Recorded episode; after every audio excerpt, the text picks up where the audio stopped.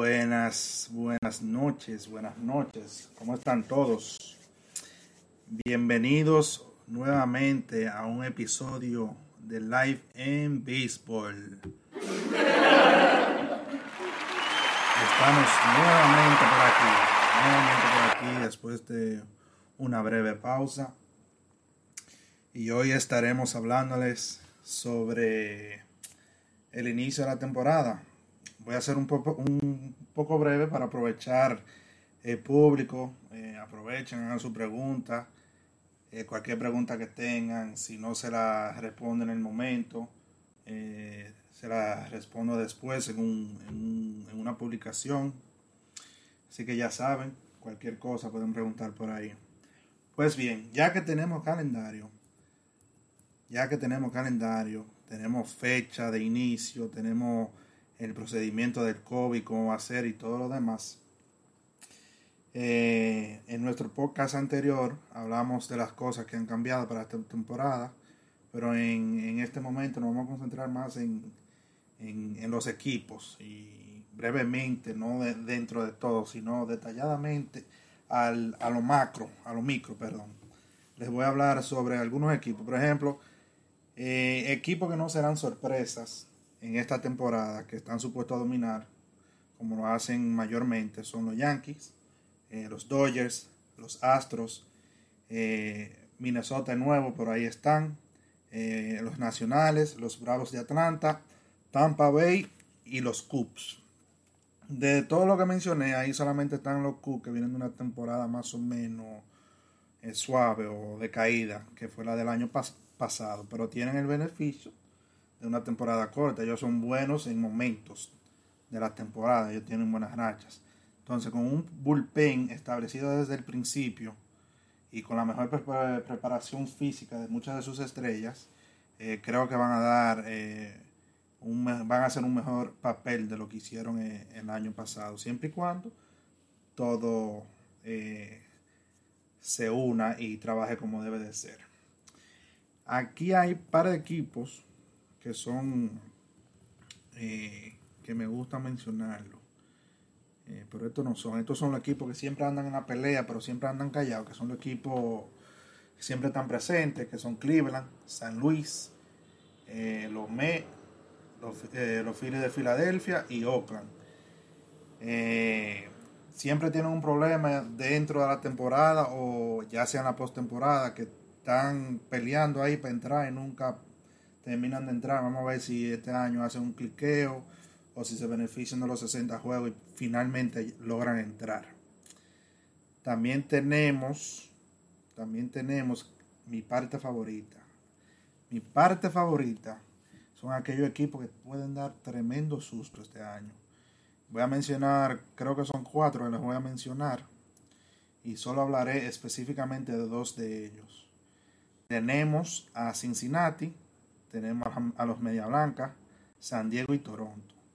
De estos cuatro, lo que más me interesan, o sea, lo que pueden hacer cualquier cosa, eh, cualquier susto, son Cincinnati y los Media Blancas. Eh, ambos de la división central de sus respectivas ligas.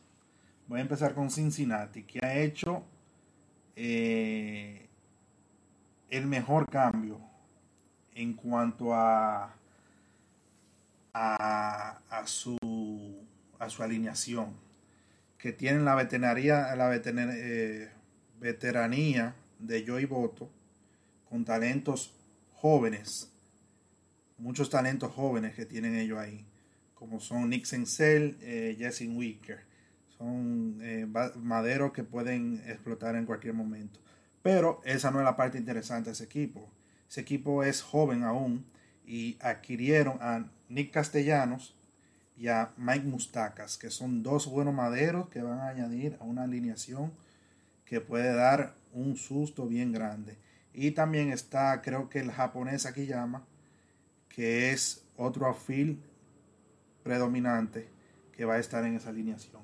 Mustacas está en la mejor forma que ha podido estar y va a jugar segunda base la temporada completa.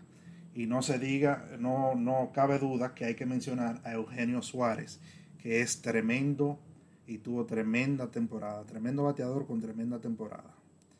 Tiene un bullpen demasiado bueno, encabezado por Amir Garrett, Michael Lorenzen y Raizel Iglesias en las partes de atrás y con una de las mejores rotaciones de la Grande Liga. Están dentro de las cinco mejores, siendo ellos la cuarta. Por encima de ellos solamente está Washington, los Mets y Tampa Bay. Y los tres cabezas de esa alineación son Castillo, Bauer y Sonny Gray. Tremendo brazos, pueden dar la lucha. Una temporada de 60 juegos, tú puedes jugar con esa alineación, tú puedes meter más a tus abridores, más tiempo de, lo normal. Eh, eh, para continuar, tenemos también lo que ahora es, vamos a hablar un poco ahora de las media blancas, que vienen con nuevas armas en la alineación. Tienen la adición de Edwin Encarnación, quien la sacó hoy en su juego de práctica. Eh, agréguenle ahí a Yasmani Grandal, excelente bateador de ambos lados. Eh, también adquirieron a Nomar Mazara para su outfield, que estaba muy débil. Y con las buenas temporadas que tuvieron eh, Tim Anderson y Joan Mocada, este equipo puede dar muchas, muchas sorpresas adquirieron a Dallas Keuchel este año para su rotación, quien es alguien que domina la liga central, o sea, la división central, tanto en la nacional como en la americana. Vienen con Lucas Giolito, que tuvo un excelente año, y también tienen buenos brazos ponchadores, que son Carlos Rondón y Reinaldo López, que con un poco de veteranía de parte de, de los demás, pueden llegar a, mejorar aún más. Aún más. Tienen un tremendo bullpen. Tremendo bullpen con Alex Colomé, Kelvin Herrera, Jace Fry y Aaron Boomer. Son unos excelentes brazos de bullpen. Este es otro equipo que me da miedo y esa división se la están dando a Minnesota. Minnesota lo que tiene es puro poder. Se habla mucho de que la bola están favoreciendo más a los bateadores, pero yo creo que si se limitan a hacer el trabajo como debe de ser, esto van a dar un buen susto. Eh, ya todos los demás equipos para mí tienen eh, chance, todos tienen chance obviamente, porque la temporada es corta y cualquier cosa puede pasar. Incluso con el tema del COVID, cualquier jugador importante se te puede eh, infectar y perderse un, un, buen pedazo de la temporada. Entonces, eh, todo el tiempo la temporada va a ser reñida y va a ser eh, competitiva, o sea, eh, va a ser un, estilo de round robin todo el tiempo.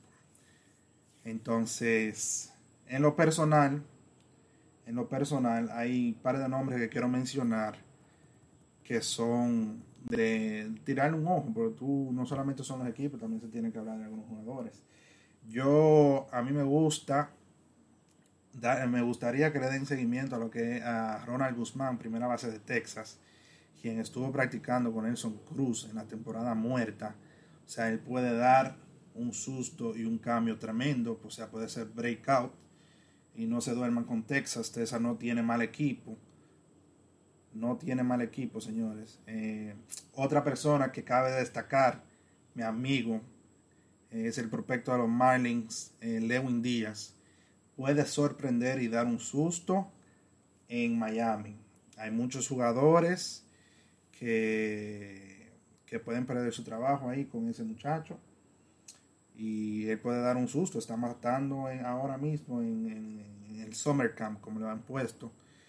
Eh, pero eso es un tema que hay que ver porque no sé si el equipo se arriesga realmente a empezarle el reloj de servicio de grandes ligas a él. Eh, también tenemos eh, Pónganle ojo a José Ramírez, va a tener un buen año, se va a tomar la forma que había tomado anteriormente.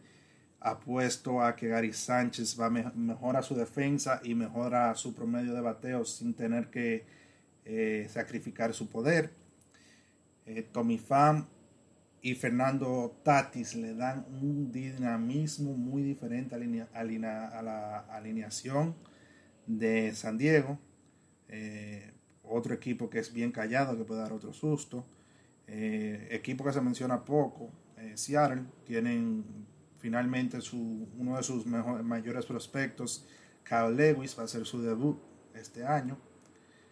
Eh, hay que ver los ajustes que hará Houston sin Gary Cole en la, en la rotación y hay que ver cómo viene el nuevo manager del equipo.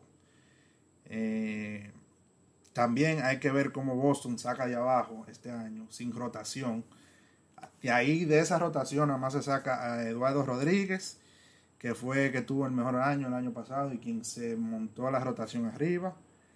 Pero vamos a ver si puede repetir y vamos a ver quién saca la cabeza en esa rotación este año. Eh, hay mucho talento en Toronto. En Toronto, mucho talento. Eso es increíble eh, el trabajo que ha hecho, que han hecho con la graja de talento que tienen allá. Eh, pero puede sorprender, puede sorprender. Los que pueden sorprender ahí van a ser Vlad Jr., que tuvo un año debajo después de tanta eh, fanfarería que tenía, y Bobby Shett. Son mis dos favoritos a seguir en, en, esa, en ese equipo. Bueno, vamos a ver qué preguntas hicieron aquí. No hicieron muchas. Me preguntan, me imagino que porque tengo mi chaqueta de los nacionales puesta. Me preguntan si los nacionales tienen chance de llegar a la temporada, a la postemporada este año. Yo considero que sí. Eh, los expertos dicen que Washington, los nacionales de Washington y los Bravos de Atlanta terminan empatados por la Liga Este de la Nacional. La división Este de la Liga Nacional, perdón. Eh, yo considero, considero que dependiendo de lo que pase con el picheo de, los Bravos, eh, Washington puede sacar adelante porque tiene la mejor rotación de las grandes ligas.